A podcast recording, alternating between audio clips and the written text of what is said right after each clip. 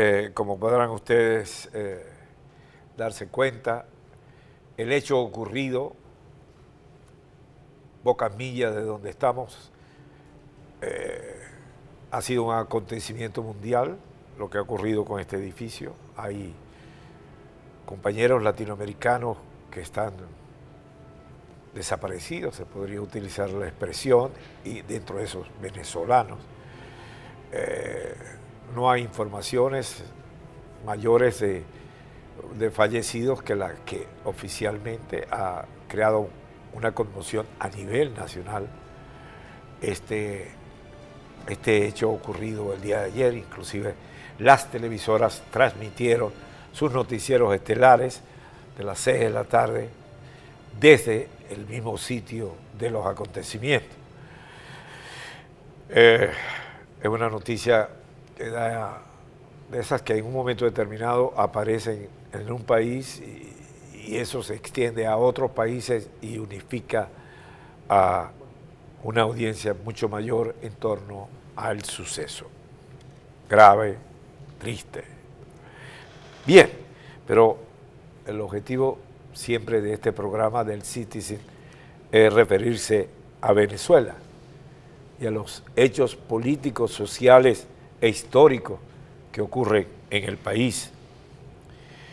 Y ayer, fundamentalmente, fue un día importante, que era el día de las Fuerzas Armadas, del Ejército, recordando la batalla de Carabobo.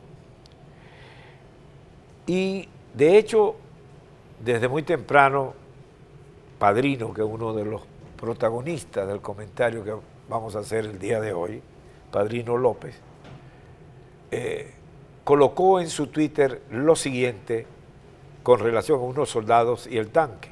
Estamos listos. Así afinan detalles nuestros hombres y mujeres del ejército bolivariano para el magistral desfile ordenado por el presidente Nicolás Maduro en honor al bicentenario de Carabobo. Vamos pues a la carga. Carabobo, 200 años de libertad y se limpiaba con mucha tenacidad agua, jabón, los tanques que iban, los diferentes vehículos que iban a desfilar. Ahora, la naturaleza se opuso y a pesar de que en una oportunidad el libertador señaló que si se oponía lucharía contra ella, en este caso los descendientes no pudieron. Allí empezó la tragedia de Padrino. Llueve, llueve, llueve, Padrino se desespera, sigue lloviendo, Maduro está pendiente, sigue lloviendo. Si observábamos a través un extraño monumento, un monumento que vimos ayer. Y resulta que el monumento es una copia de un monumento que existe ya en Cuba. Y entonces se han copiado esto y lo han traído para acá. Es decir, una copia balurda del monumento. Si es verdad que habían delegaciones extranjeras, pero muy reducidas, muy reducidas. Papel, sí importante, que vienen sosteniendo en el seno de las Fuerzas Armadas la oficialidad cubana. Y hay una dependencia enorme de padrino. Bueno,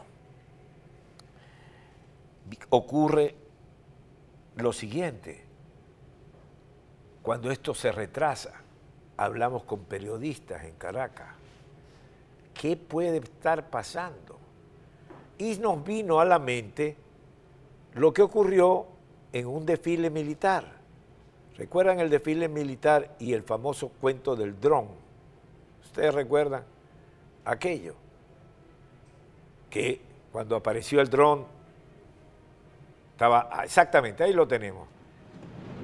Levanta, ven un dron, entonces salen los escudos, entra algo parecido a palo de gallinero y de pánico y, por supuesto, ¿qué ocurre? ¿Qué ocurre? Ese dron viene a intentar hacer algo. Los que estábamos viendo televisión no sabíamos qué era lo que ocurría. Y después vemos cómo en el patio principal empieza ahí la estampida del ejército de vencedores a correr y se va la cadena. En todos estaba esa imagen.